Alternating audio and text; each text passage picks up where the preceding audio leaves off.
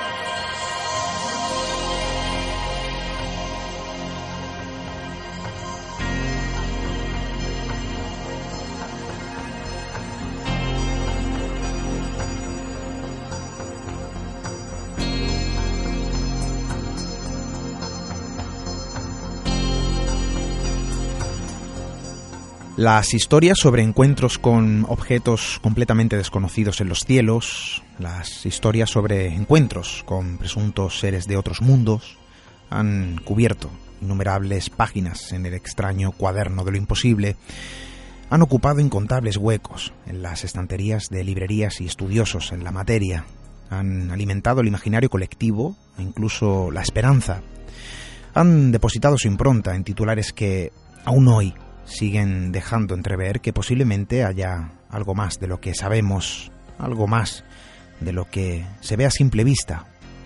Ahora recientemente se cumplían 35 años de lo que para muchos fue el primer caso de abducción en Reino Unido.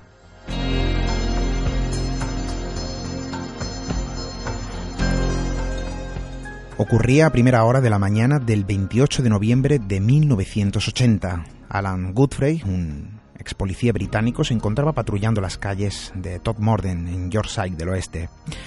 Estaba en plena investigación de un caso asignado cuando vio con sus propios ojos un extraño objeto.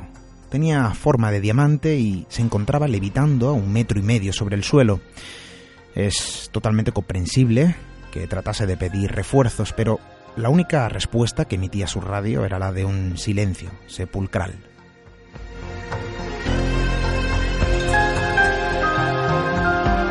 Tras aquel encuentro, Alan Godfrey regresó a la comisaría de policía, pero no pudo explicar qué hizo durante un fragmento de 15 minutos, un fragmento de tiempo que no lograba recordar.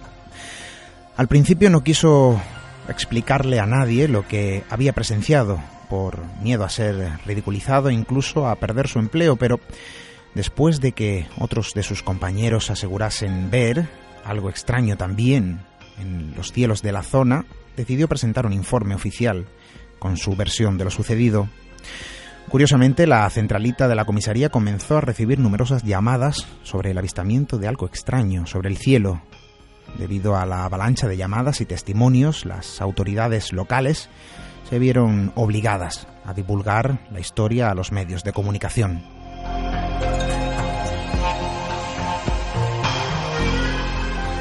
Alan Godfrey se ha sometido en varias ocasiones a sesiones de hipnosis. El ex policía recordaba haber visto seres pequeños y a un hombre muy alto. Seres que, según comentaba, le realizaron varias pruebas de tipología médica.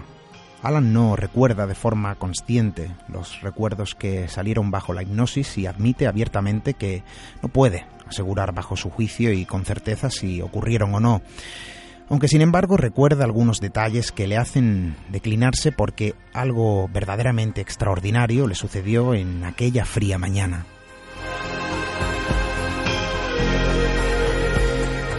Y es que hay historias que se diferencian del resto, historias que marcan a quienes tienen la fortuna o la mala suerte, no lo sé, de convertirse en protagonistas de un encuentro imposible, de transformarse en el objetivo de lo extraño, de compartir una mirada cruzada con lo irracional. Esta noche hablaremos de testimonios sobre inexplicables encuentros, de objetos que parecen albergar secretos, de lugares donde el misterio se asienta para, en ocasiones, dejarse ver. Será una forma de darnos cuenta una semana más de que el misterio, ese mismo misterio del que hablamos y del que muchos han hablado, reside más cerca de lo que podamos llegar a imaginar. Les habla Esteban Palomo. Bienvenidos a Misterio en Red.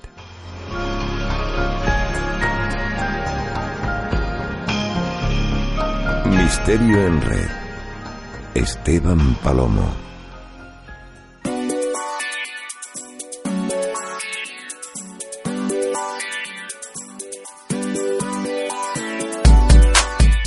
Se cuenta que las ilusiones en las personas son como las alas en los pájaros, es lo que nos sostiene, es lo que nos permite seguir volando cada semana a través de la radio, es lo que nos sostiene sobre el abismo de lo conformista, es lo que nos permite emprender de nuevo una semana más el viaje hacia nuestro propio país de las maravillas.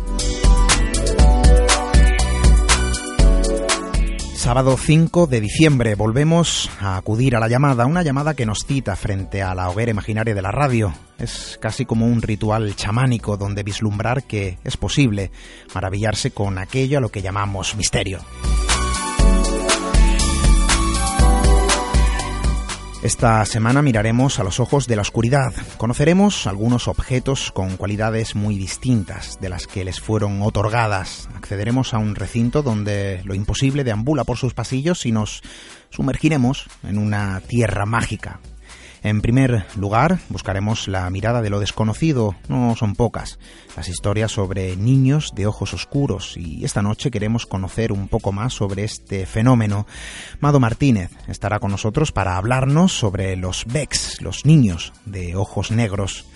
Después, nuestro compañero Javier Arries nos acercará una propuesta. Puede que esta noche desclasifiquemos diferentes objetos ya clasificados como muñecos malditos.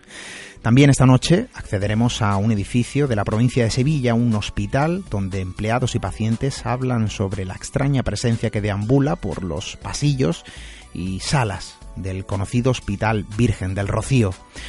Además, viajaremos hasta un punto concreto de la geografía española, un lugar repleto de historias y leyendas, y es que en lo más profundo de la comarca de las Urdes se encuentran enclaves tan antiguos como hermosos. Esta noche recorreremos el conocido volcán del Gasco, pero ya sabéis, antes, como viene siendo casi por tradición, vamos con las vías de contacto. Nuestro correo electrónico radio arroba misteriored.com, nuestro portal www.misteriored.com. También estamos en nuestras redes sociales arroba Misterio Red para Twitter y como ya sabéis, Misterio Red para Facebook. Y como debe ser, con el sumario sobre la mesa y con todo preparado en este estudio, podemos comenzar el recorrido preparado para esta noche.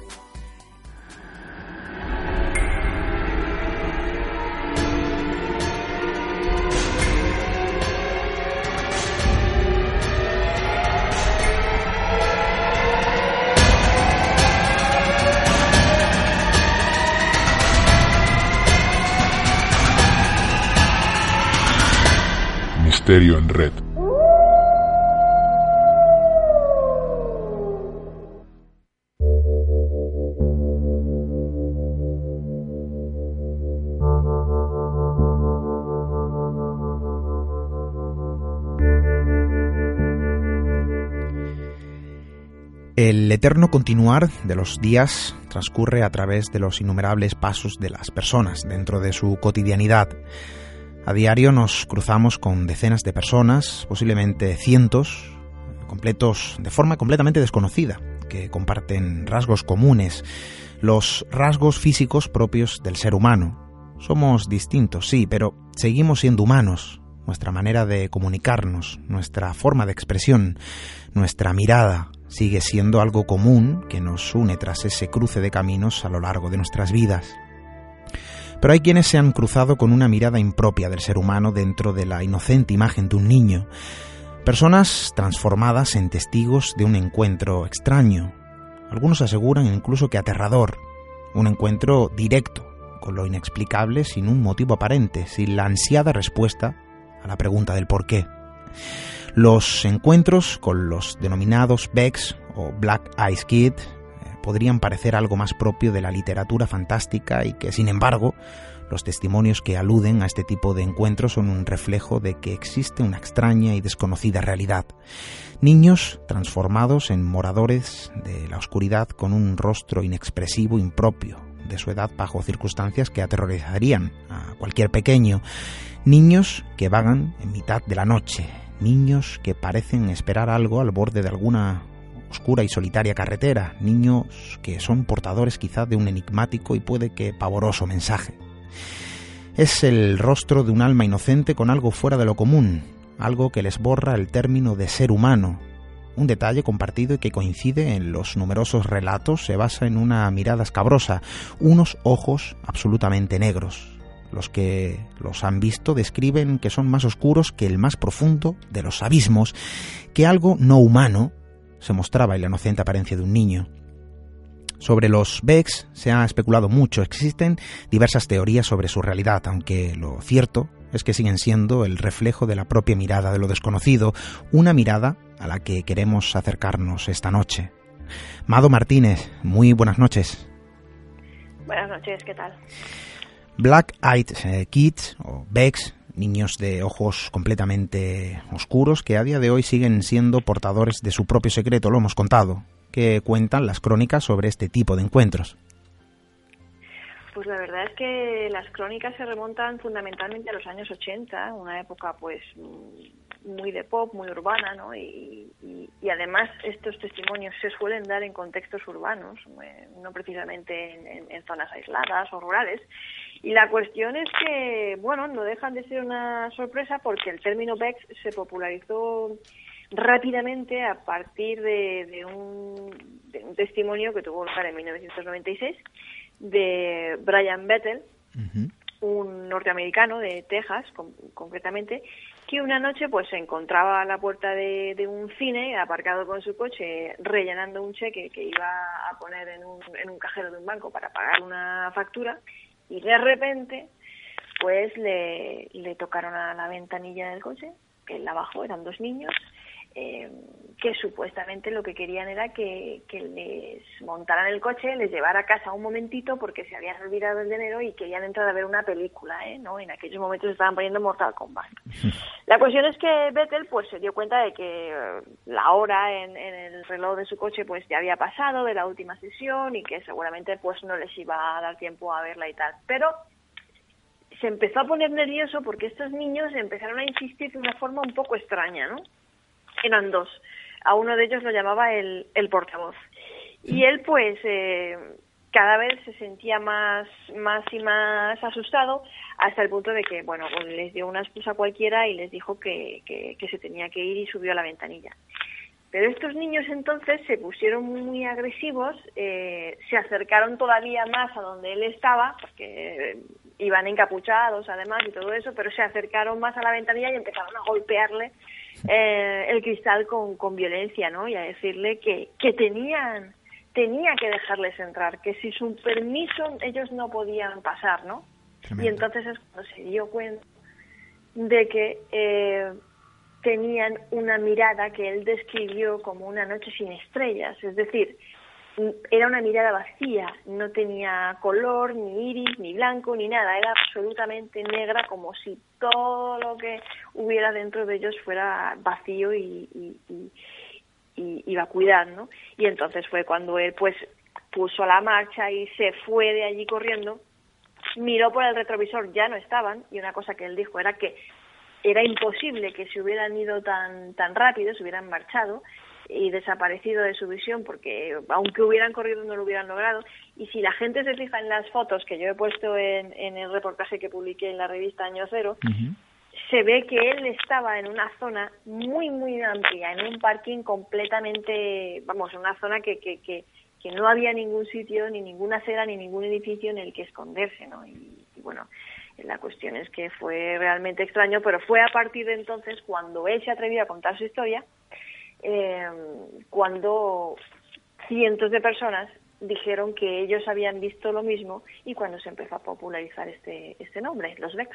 Son elementos compartidos dentro de este testimonio eh, a través de otros eh, relatos. Se habla de niños encapuchados, normalmente tienen el, rostro pues cubierto con algún tipo de ropaje, en este caso son encapuchados, algún tipo de, gorra, gorro. Eh, em, suelen ser niños que están mendigando, según relatan los propios testigos, niños al borde de una carretera, y coinciden también, Mado, en que cuando el propio testigo abandona la zona, estos Bex, estos niños con ojos completamente oscuros, abandonan, abandonan el lugar o desaparecen directamente casi de una forma imposible. Son elementos compartidos entre otros eh, relatos, ¿verdad? Sí, eh, son eh, niños que o bien al principio se tapan los ojos y luego los descubren espantando al personal, por así decirlo, porque realmente lo que producen es espanto y si nos damos cuenta de los testimonios, ahora contaremos alguno más, son realmente escalofriantes. Quiero decir, ni tú ni yo, y estoy segura que ninguno de los oyentes le gustaría encontrarse con estos, ¿no?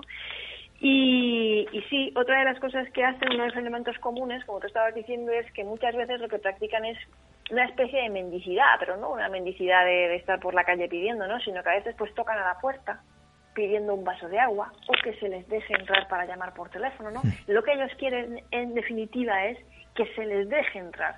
Pasa que obviamente la gente no se lo permite porque enseguida eh, les llama la atención, les asusta esa mirada vacía y, y, o salen corriendo o les cierran la puerta directamente, ¿no? Bueno, a mí me ha llamado mucho la, atención, Mado, eh, disculpa, es el hecho de que esos niños se, se eh, dirigiesen a Brian Bettel diciéndole que si él no le daba, daba, permiso, digamos, para acceder a su vehículo, ellos no podían entrar, casi por la fuerza, ¿no? Eso quizás es lo, que más me llama la atención de ese encuentro, de ese cruce de palabras, que, como bien dices, se ve repetido en otras ocasiones.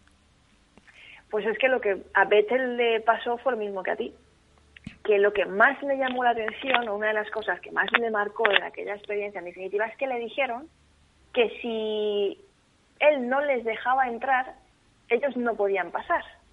Y por eso Vettel siempre decía, yo desde luego Vex no los habría llamado, tampoco sé si decir que eran vampiros o no eran vampiros, pero definitivamente recordaban un poco el mito. Claro que si le preguntas a, a Vettel, él no tiene ni, ni remota idea de lo que es, ¿no? Si son demonios, si son fantasmas, si son espectros, qué, es lo que son, ¿no? Eh, me imagino que él se ha pasado todos estos años dando la vuelta intentando eh, obtener una respuesta, saber qué es lo que le pasó aquella noche, pero, pero vamos, eh, lo que sí que está claro es que tampoco le quedaron ninguna ganas de volver a encontrarse con ellos, como hay otras personas que a diferencia de, de, este fenómeno, pues se han encontrado con una entidad que podemos decir extraterrestre o de otro tipo, ¿no? Que a veces me han dicho, a mí me gustaría volver a encontrarme con eso porque me quedó esa cosa y querría salir de dudas, ¿no?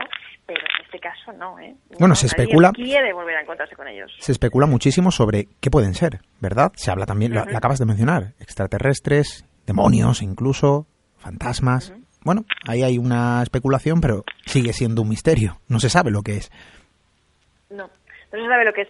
Eh, de repente, en el año 2014, ya pasados unos años, el Daily Star, que es un periódico, eh, pues un, tabloide de, nacional de, Inglaterra, eh, le dedicó tres le dedicó tres portadas a este tema de los Black Eyed Kids e incluso llegó a denunciar una auténtica plaga de apariciones de estos niños de ojos negros en, Inglaterra. Y a raíz de que los periodistas además publicaron estos artículos, pues se produjo una avalancha de personas ¿no? que se vieron envalentonados por el hecho de, de ver estas noticias que empezaron a llamar a la redacción y a decir y a corroborar y a refrendar ellos mismos que también se habían encontrado, también habían tenido de encuentro con este tipo de seres, ¿no? Y, y es curioso porque porque los relatos son terriblemente aterradores, pero muy parecidos, ¿no? Sobre todo en zonas donde ya se conocían, ¿no? Eh, ya eran famosillas, por así decirlo, por, por, presentar cierta actividad paranormal. Una de ellas eh, es Cannock Chase, en el, en el bosque de, de Staffordshire, donde reapareció el fantasma de una niña de ojos negros, a la que, pues obviamente antes de, que se popularizara este nombre de Bex, niños de ojos negros, nadie había considerado que entrara en la casuística, pero eh, sí que lo era, ¿no? Porque presentaba todos los elementos comunes. Claro. Y Lee Brickley, que es un, investigador de fenómenos paranormales de allí de la zona, además lo, lo confirmó también en el Birmingham Mail, que es otro periódico de, de allí de la zona, ¿no?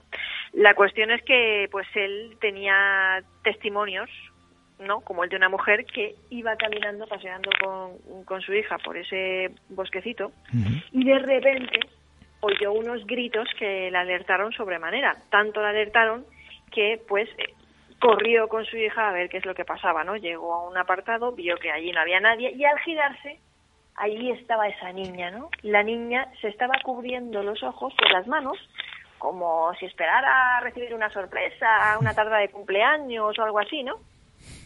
Y eh, lo duro vino cuando esta niña, esa pequeña, se retiró las manos de los ojos y entonces vieron que no tenía mirada, ¿no? Que, la tenía negra, vacía, ¿no? Imagínate el susto que se llevaron, ¿no? Eh, fue horrible para, para, para, esas personas, ¿no? No, casi nos encontramos con los mismos elementos, los mismos tintes de las leyendas urbanas, de las conocidas leyendas urbanas. Son casi historias sacadas de la literatura fantástica.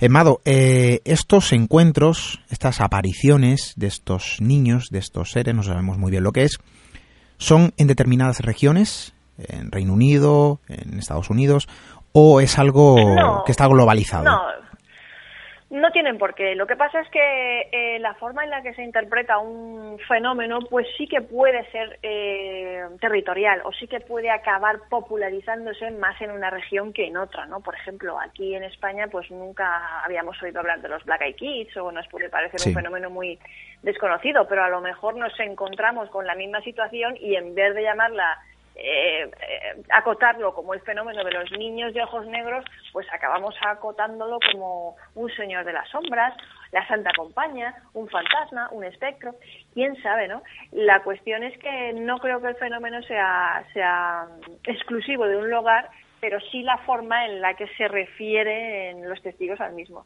En estas cuestiones de, de fenómenos fronterizos o fenómenos paranormales, lo que suele suceder es que la gente no se suele atrever a contarlos, ¿no? Es muy difícil que la gente los cuente. Eh, tú ahora mismo llegamos tú y yo a un salón de una casa y le preguntamos a la gente, oye, ¿vosotros aquí, alguno de vosotros ha vivido algo o ha experimentado algo? Y todos nos van a decir, yo, que va, a mí nunca me ha pasado nada, ¿no? Una cosa así como que tal.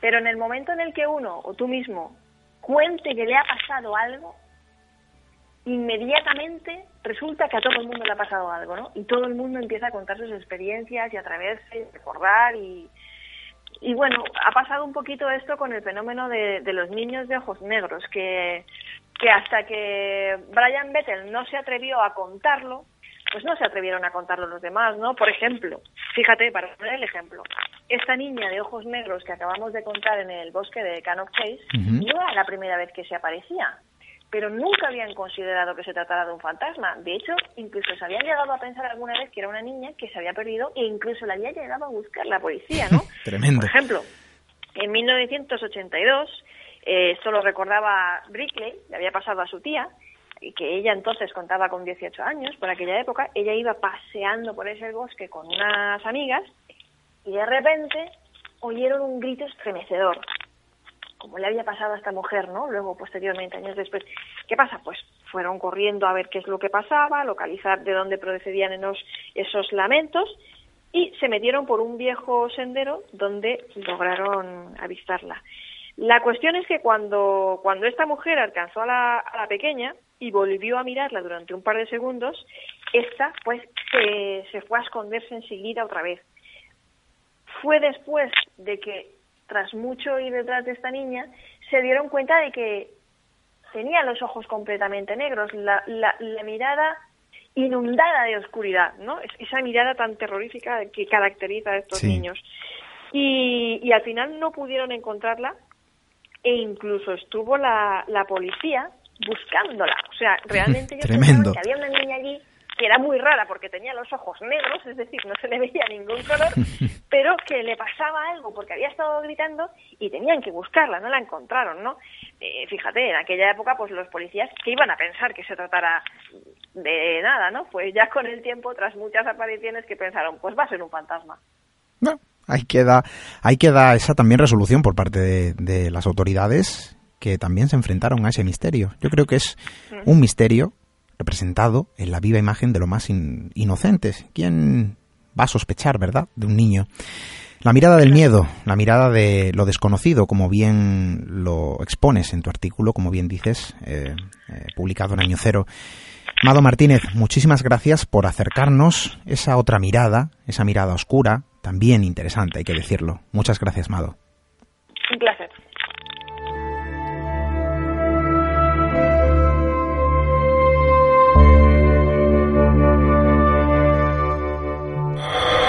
Misterio en red.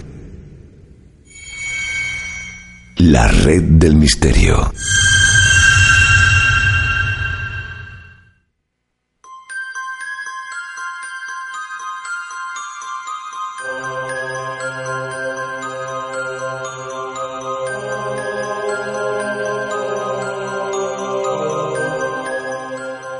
Los relatos sobre objetos sombríos se sitúan en el imaginario colectivo, la literatura y el cine se han encargado en muchas ocasiones de mostrarnos objetos con una historia diferente, objetos que parecen tener vida propia bajo la apariencia de lo inerte, objetos que podrían ser mucho más de lo que muestran.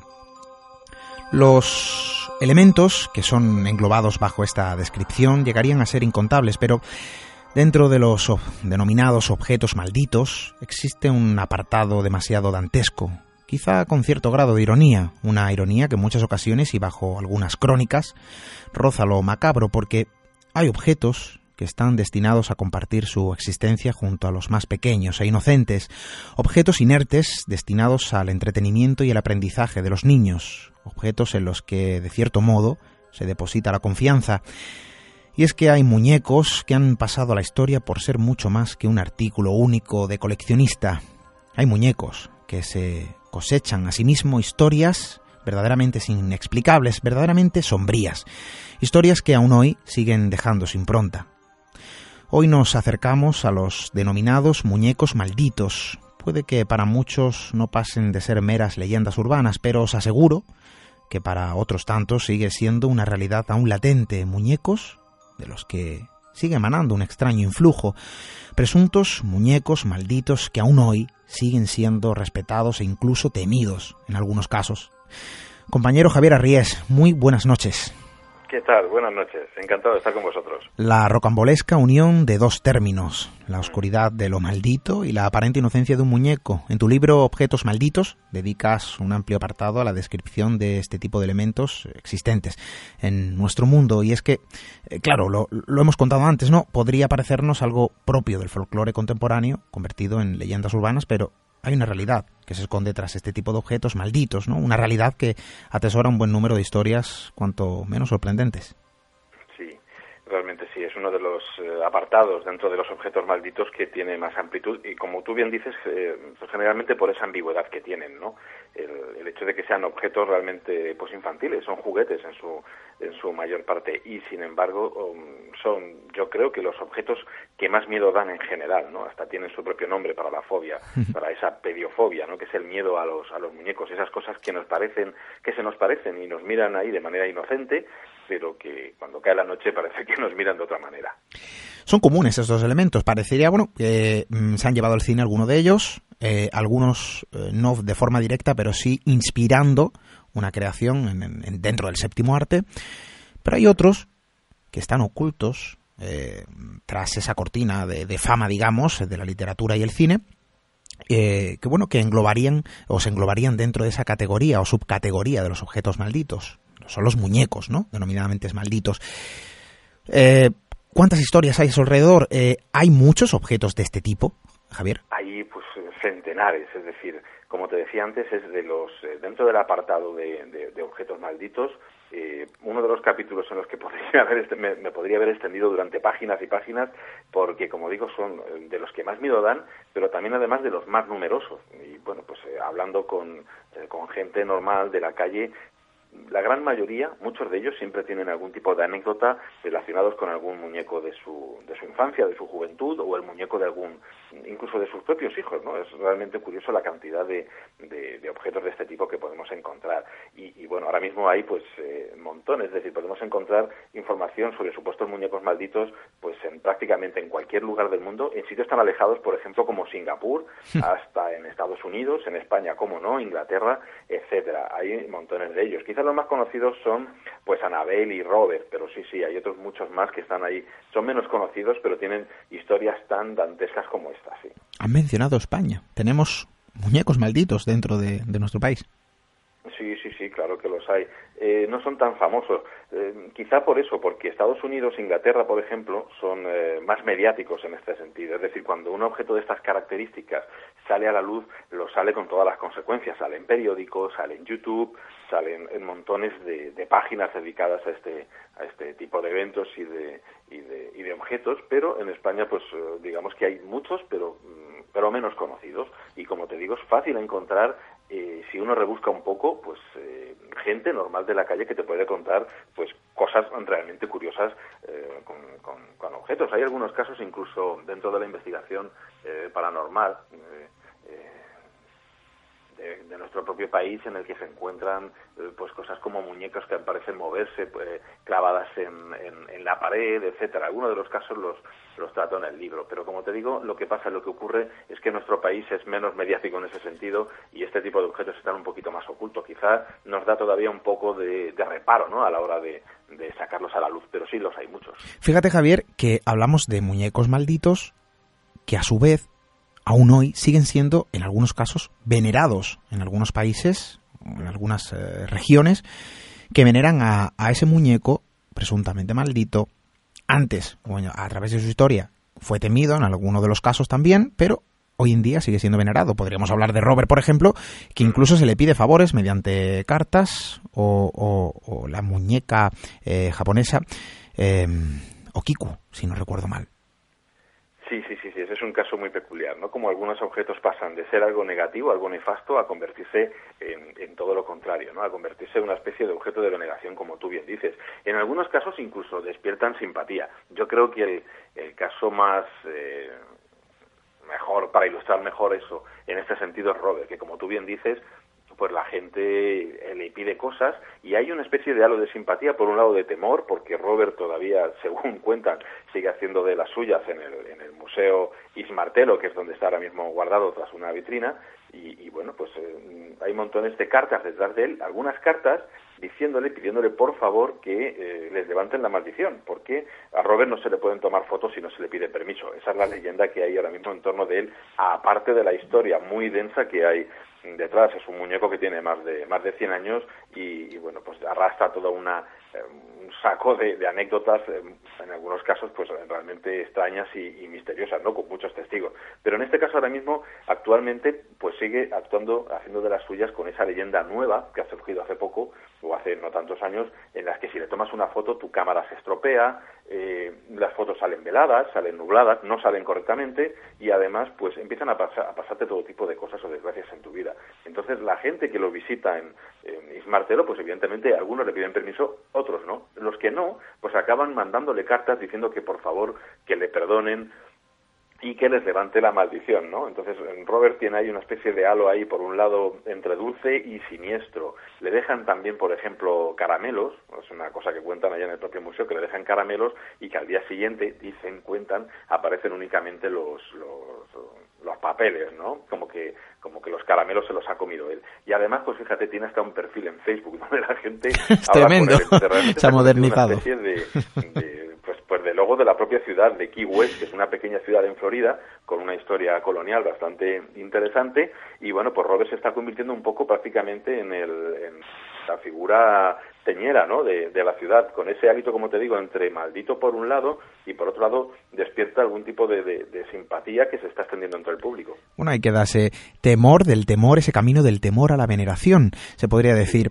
Fíjate, Javier, que también se ha abierto un mercado nuevo yo creo que muchos eh, de nuestros eh, amigos también podrán eh, haberlo haberse encontrado ¿no? en algún momento con algún anuncio en conocidos portales de internet donde se vende, donde se ofrece a subasta determinados objetos, en muchos casos muñecos, con la palabra maldito dentro de esa descripción, ¿no? Que aparece en la venta. Yo no sé si es la picaresca, en este caso, de añadirle esa supuesta maldición o que realmente este tipo de objetos son más comunes, ¿no? De lo que nos podríamos imaginar. Pues hay de todo, hay de todo. Por un lado, entre los más conocidos, entre sobre todo en el mundo anglosajón, pues están esos muñecos que permanecen en museos y que, bueno, tienen fama ya de, pues de con bastante antigüedad, por decirlo así. Eh, son casos, por ejemplo, como Annabelle, como Robert o como Mandy, que es una muñeca que está en el Museo Kessner en Canadá. Esos objetos, bueno, esos muñecos, pues la gente los puede visitar en, los museos en los que están asentados. Y luego, por otra parte, hay otra categoría, como tú bien dices, que aparecen, los hacen famosos, pues en, en general porque aparecen en lugares como eBay y se ponen a la venta. Y a partir de un momento determinado, pues eso se ha convertido en una verdadera explosión. Incluso hay todo un mercado, como bien dices, y también un montón de un mercado porque evidentemente hay demanda y hay coleccionistas que lo que hacen es eh, pues pujar por ese tipo de objetos. Es decir, hay gente que colecciona objetos malditos. Lo mismo que hay coleccionistas de muñecas, porque los hay. A alguna gente le dan mucho miedo, a otros sin embargo le fascinan y coleccionan muñecas de colección, muñecas históricas, de porcelana, etcétera. Hay otros que aparte de ser coleccionistas de muñecos tienen que ser objetos malditos. Incluso algunos de ellos son, eh, son famosos y aparecen en, en, internet, en revistas y les han hecho pues eh, entrevistas incluso. Ridrick, por ejemplo, es una mujer escocesa que tiene pues eh, más de una docena de muñecos que ha ido comprando, que ha ido adquiriendo y, y esta mujer, bueno, pues tiene una historia para cada muñeca, la ha ido adquiriendo cada una por diferentes precios y bueno, pues cuenta montones de anécdotas y cómo le ocurren determinadas cosas que según ella pues eh, cada cosa que le ocurre se debe a una entidad que habita en cada muñeca. Por ejemplo, dice, comenta en, algún, en, algunas ocasiones que suele perder las llaves del coche y lo achaca a la entidad que vive en una de sus muñecas, que según ella pues eh, está poseída por una mujer que murió en un accidente de tráfico, ¿no? Entonces tiene cierta fijación con las llaves. Otros le apagan la televisión y cosas por el estilo, es realmente curioso. y bueno, podemos encontrar muchos, muchos eh, coleccionistas de este tipo, y en algunos casos, fíjate que incluso tienen su habitación, pues están ahí todos los muñecos y hay videocámaras apuntando directamente a los muñecos y tú puedes, pues, eh, a través de Internet, pues mirar esa eh, ese fondo con todos esos muñecos para tratar de captar algún tipo de fenómeno peculiar, que algunos se muevan, eh, luces, etcétera. Y como bien dices, también hay picaresca, por supuesto que sí. De hecho, eh, pues algunos muñecos como Amanda, por ejemplo, también conocidos, pues han tenido un montón de compradores que la compraron en, en, eBay. Lo curioso de esta muñeca de Amanda es que al poco era revendida, es decir, la gente que la tenía se quería deshacer de ella cuanto antes. Y era gente que la compraba porque supuestamente está maldita. Bueno, pues ha ido cambiando de dueño en dueño y algo debe tener porque la verdad es que a todos los dueños con lo que ha estado les ha dado tanto miedo y son gente avezada que quiere comprarlo precisamente que la revenden. Y luego, por supuesto, a partir de aquí, de este mercado mm, más o menos eh, honesto, entre comillas, que podríamos llamarle así, decir entre coleccionistas que realmente quieren esos objetos y gente que cree que lo está, pues ha surgido toda una caterva de gente que evidentemente pues trata de, de, aprovecharse de la situación. ¿Hasta qué punto? Fíjate que en eBay puedes encontrar varios documentos para tratar de distinguir entre la gente que está vendiéndote cualquier cosa, con tal de, poner el, calificativo de maldito, evidentemente, para crear expectación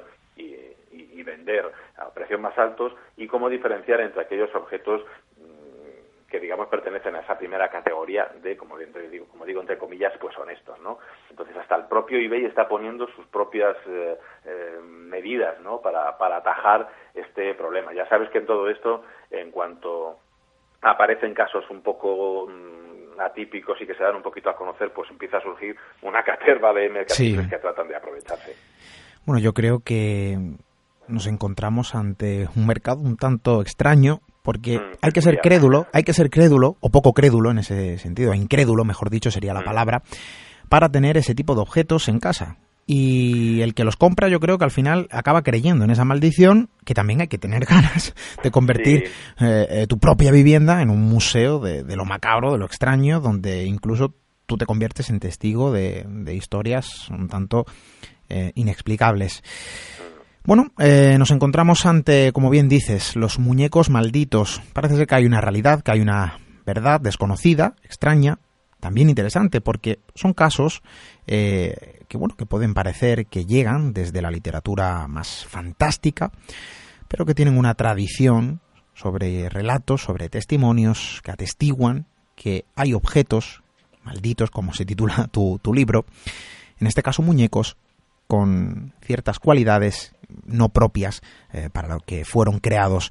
Javier Arrías, muchísimas gracias por eh, abrir de nuevo tu libro, Objetos Malditos, en este caso en un capítulo, Muñecos Malditos. Yo creo que ahora muchos de nuestros oyentes quizá eh, pues miren a los muñecos con una mirada distinta. Muchas gracias, Javier. Nada, gracias a vosotros y bueno, pues cuidado con esos muñecos, sobre todo cuando cae la noche, mejor irse a dormir al, cuarto de uno y, no quedarse en, el, en, el, en la habitación de los juguetes. Hay que estar atentos. Muchas gracias, Javier. Gracias a vosotros.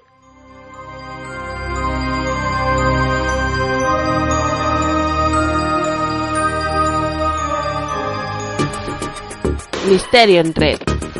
Misteriored.com. La red, la red del misterio.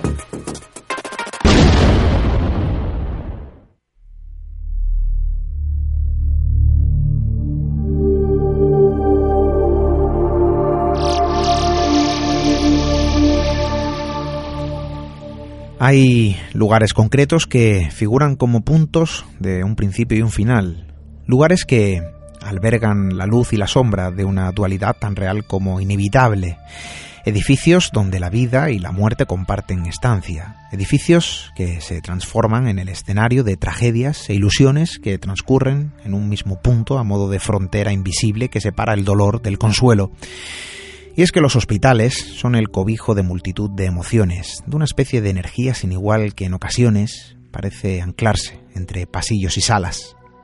Estoy seguro de que muchos de vosotros ha podido percibir en alguna ocasión diversas sensaciones a través de los pasillos y salas de algún hospital.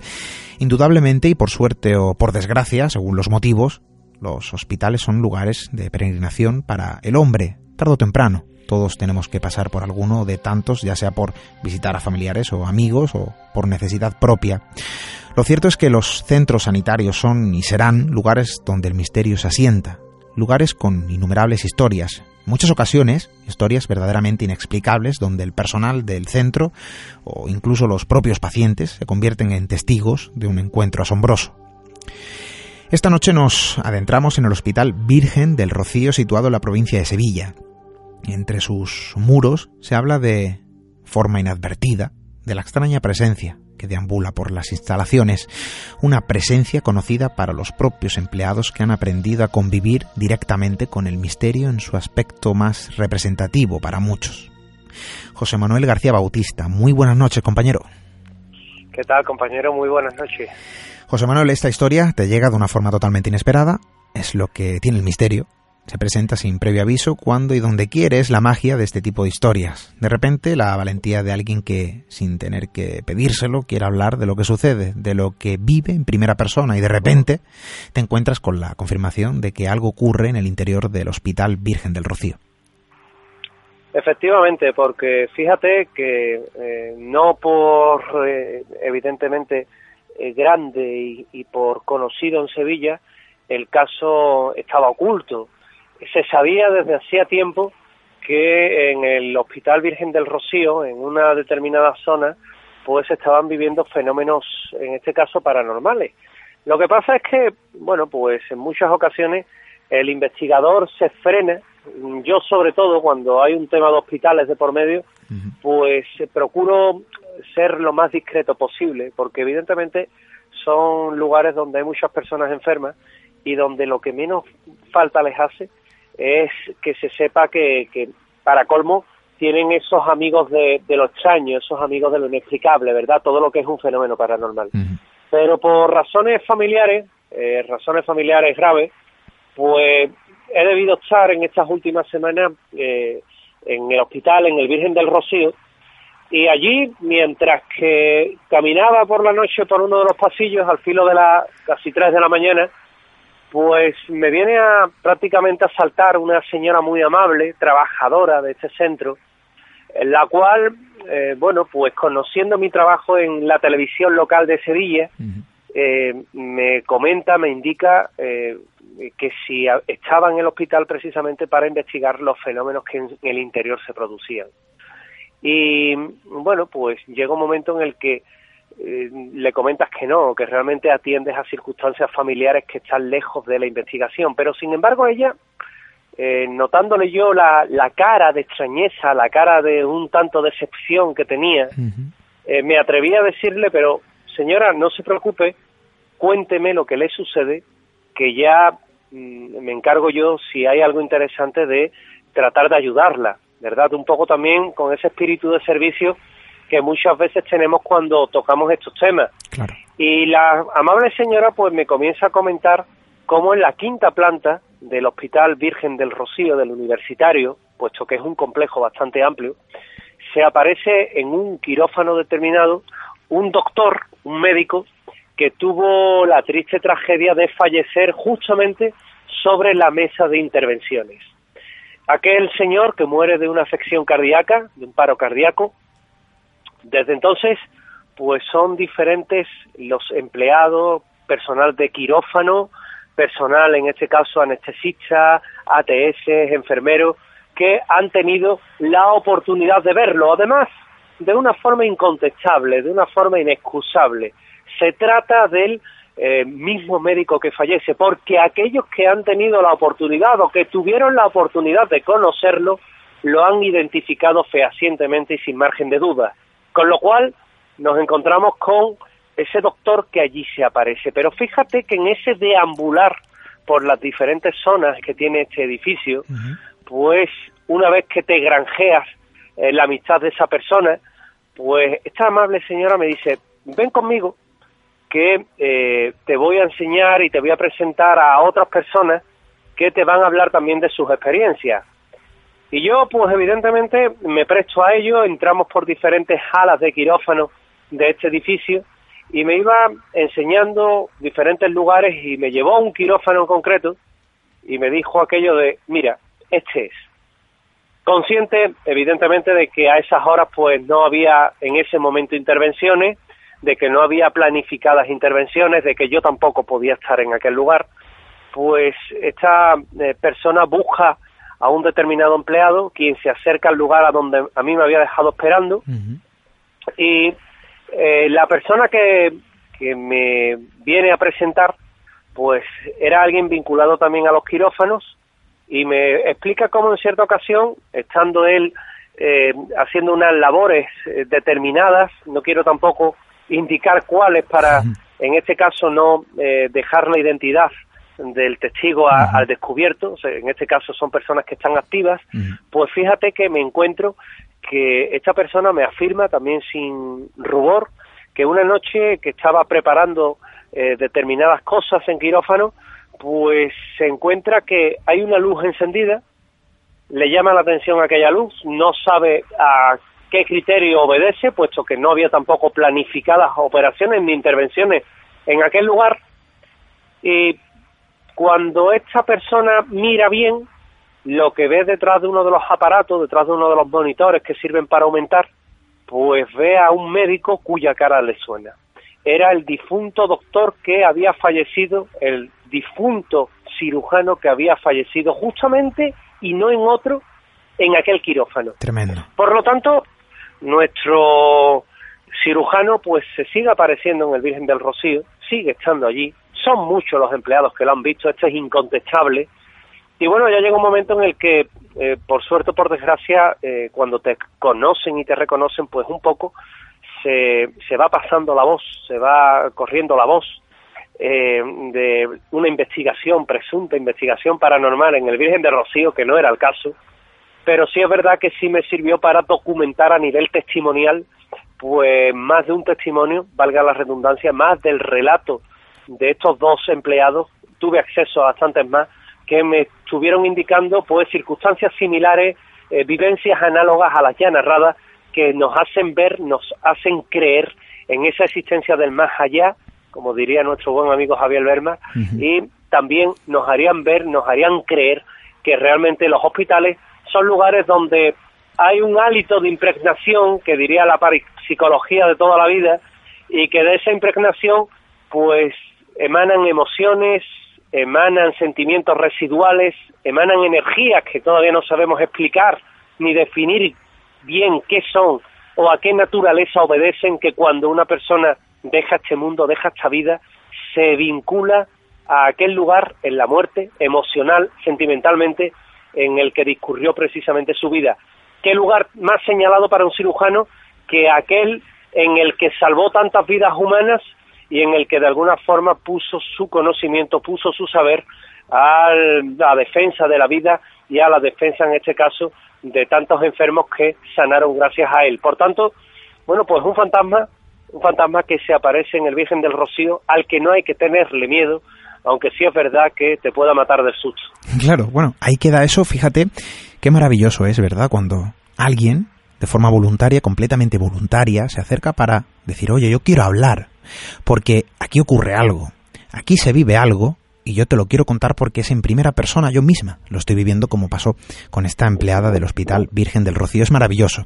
Eh, José Manuel García Bautista, muchísimas gracias por adentrarnos a esa quinta planta para hablar de esa figura que parece deambular todavía por los quirófanos de aquel lugar. Compañero, muchísimas gracias, que las ondas siempre nos mantengan unidos. Claro que sí. Y que sigamos contando este tipo de historias que, gracias a programas como el tuyo, pues se divulgan y se hacen llegar a tantos y tantos oyentes que viven y disfrutan del misterio. Muchísimas gracias. Gracias a ti, José Manuel.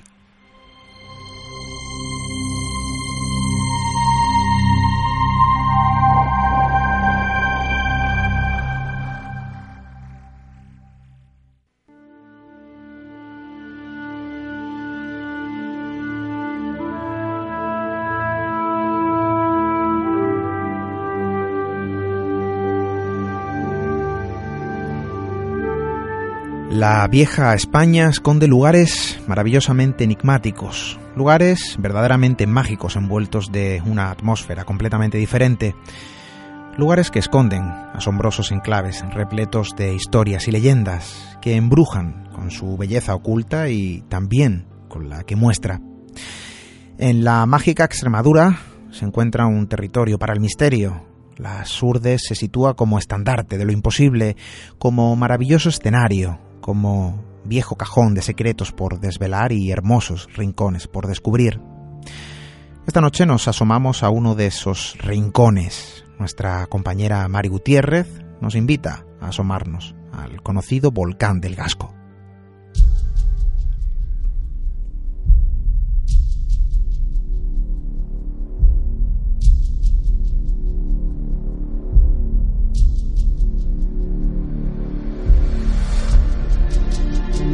La comarca de las Urdes, que está situada en la provincia de Cáceres, está formada por decenas de pequeños pueblos y alquerías en las que apenas habitan una decena de vecinos. Algunos pueblos se encuentran abandonados desde hace décadas. Estos rincones son mágicos. Los pocos habitantes que disfrutan de la tranquilidad son testigos de fenómenos misteriosos que escapan de la normalidad. Los aldeanos aseguran que se han topado con el macho lanú o han visto seres de dos metros de altura. Otros cuentan que han visto luces en mitad de la noche, como la historia del pueblo de Ribera Oveja, cuando a principios del siglo XX todo el pueblo salió a ver como en lo alto del monte una misteriosa luz recorría el término municipal de un extremo a otro un lugar que está oculto en plena naturaleza, con mucha variedad de casos relacionados con el misterio. Resulta asombroso todos los casos de los que se habla de esa comarca, pero lo que resulta aún más impactante es lo que sucedió hace dos millones de años. Situado en lo más profundo de la comarca de las Urdes, en un lugar llamado el Gasco, se encuentra un volcán el volcán del Gasco fue declarado lugar de interés científico en el 2003 y cuenta con una superficie de unos 97.000 metros cuadrados, siendo el cráter de unos 50 metros de diámetro. Se le reconoció como volcán en 1950, según investigaciones realizadas sobre la roca púmita de la zona, que era de origen volcánico. Tras un segundo estudio y al detectar la presencia de ricodita, se ha llegado a la conclusión que el cráter se formó por el impacto de un meteorito hace uno o dos millones de años. La rigodita son pequeños cristales de color azul pálido y violáceo. Ese material se produce al caer un elemento meteórico a más de 600 kilómetros de altura y a una velocidad superior a 40 kilómetros por segundo. En la cima se halla abundante cantidad de pumita, que fue recogida durante años para la fabricación de objetos artesanales e incluso para uso industrial.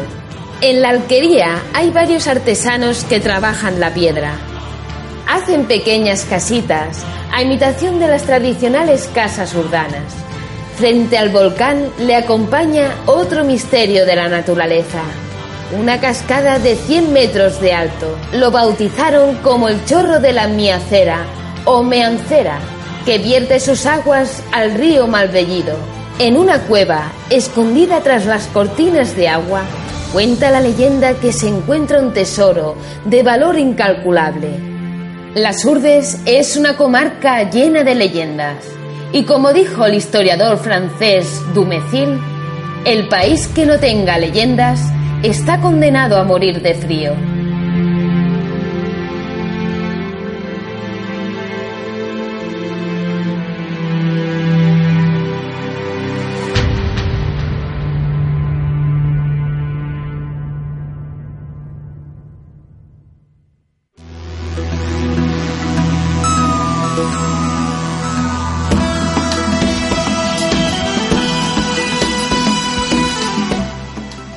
Llegamos a la última parada de la noche, una parada para meditar sobre el camino recorrido, sobre las historias acontecidas en el viaje en el que estamos inmersos.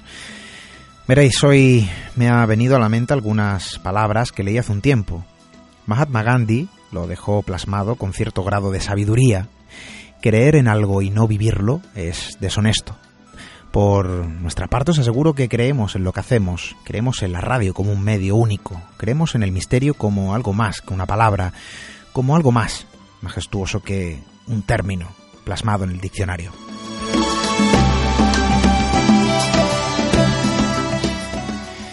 Y fijaos qué curioso, cuando se conjugan las palabras ondas, radio y misterio, puede que nos vengan a la mente innumerables y míticos espacios radiofónicos que alguna vez emitieron, espacios que actualmente tienen un hueco en nuestras agendas para citarnos periódicamente o incluso posibles espacios futuros que acontecerán en el eterno continuar de un medio tan personal como lo es la radio, pero en ocasiones la conjugación de esas tres palabras cobra un sentido más cósmico un sentido que a veces resuena motivado por titulares como el publicado hace tan solo unos días.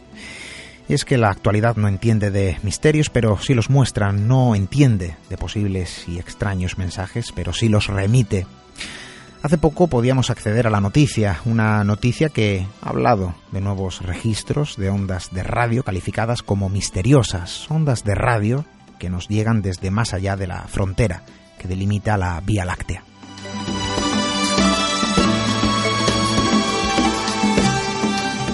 Grupo de astrónomos australianos ha registrado cinco enigmáticas señales que proceden del exterior de la Vía Láctea. Al parecer, se trata de una serie de explosiones de radio rápidas recogidas por el radiotelescopio Parkes en Australia. Los científicos no descartan que pueda ser un importante descubrimiento. Una de las científicas que ayudó a descubrir los impulsos de radio, Emily Petrov, de la Universidad de Swinburne, ha sugerido que este patrón puede conducir a una revelación significativa. Asegura que no tiene ninguna idea aproximada de lo que puede estar percibiendo, aunque afirma que, sin duda, están ante algo verdaderamente interesante.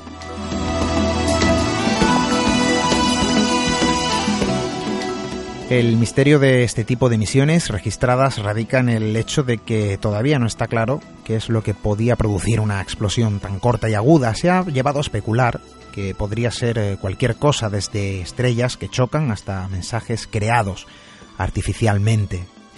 Los científicos piensan que se originan varios miles de millones de años de luz, más allá de la Vía Láctea, aunque no hay nada certero ni concluyente, solo señales de un misterio escondido en lo más profundo del espacio.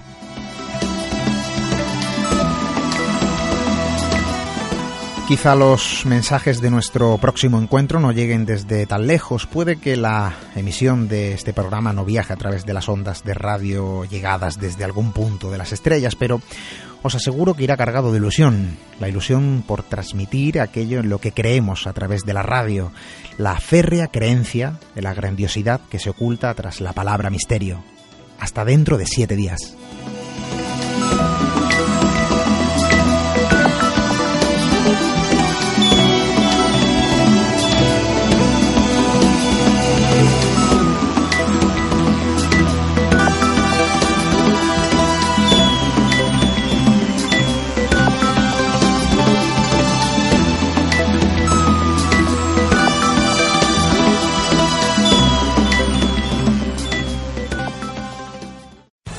Amplify your career through training and development solutions specifically designed for federal government professionals. From courses to help you attain or retain certification, to individualized coaching services, to programs that hone your leadership skills and business acumen, Management Concepts optimizes your professional development. Online, in person, individually, or groups. It's training that's measurably better.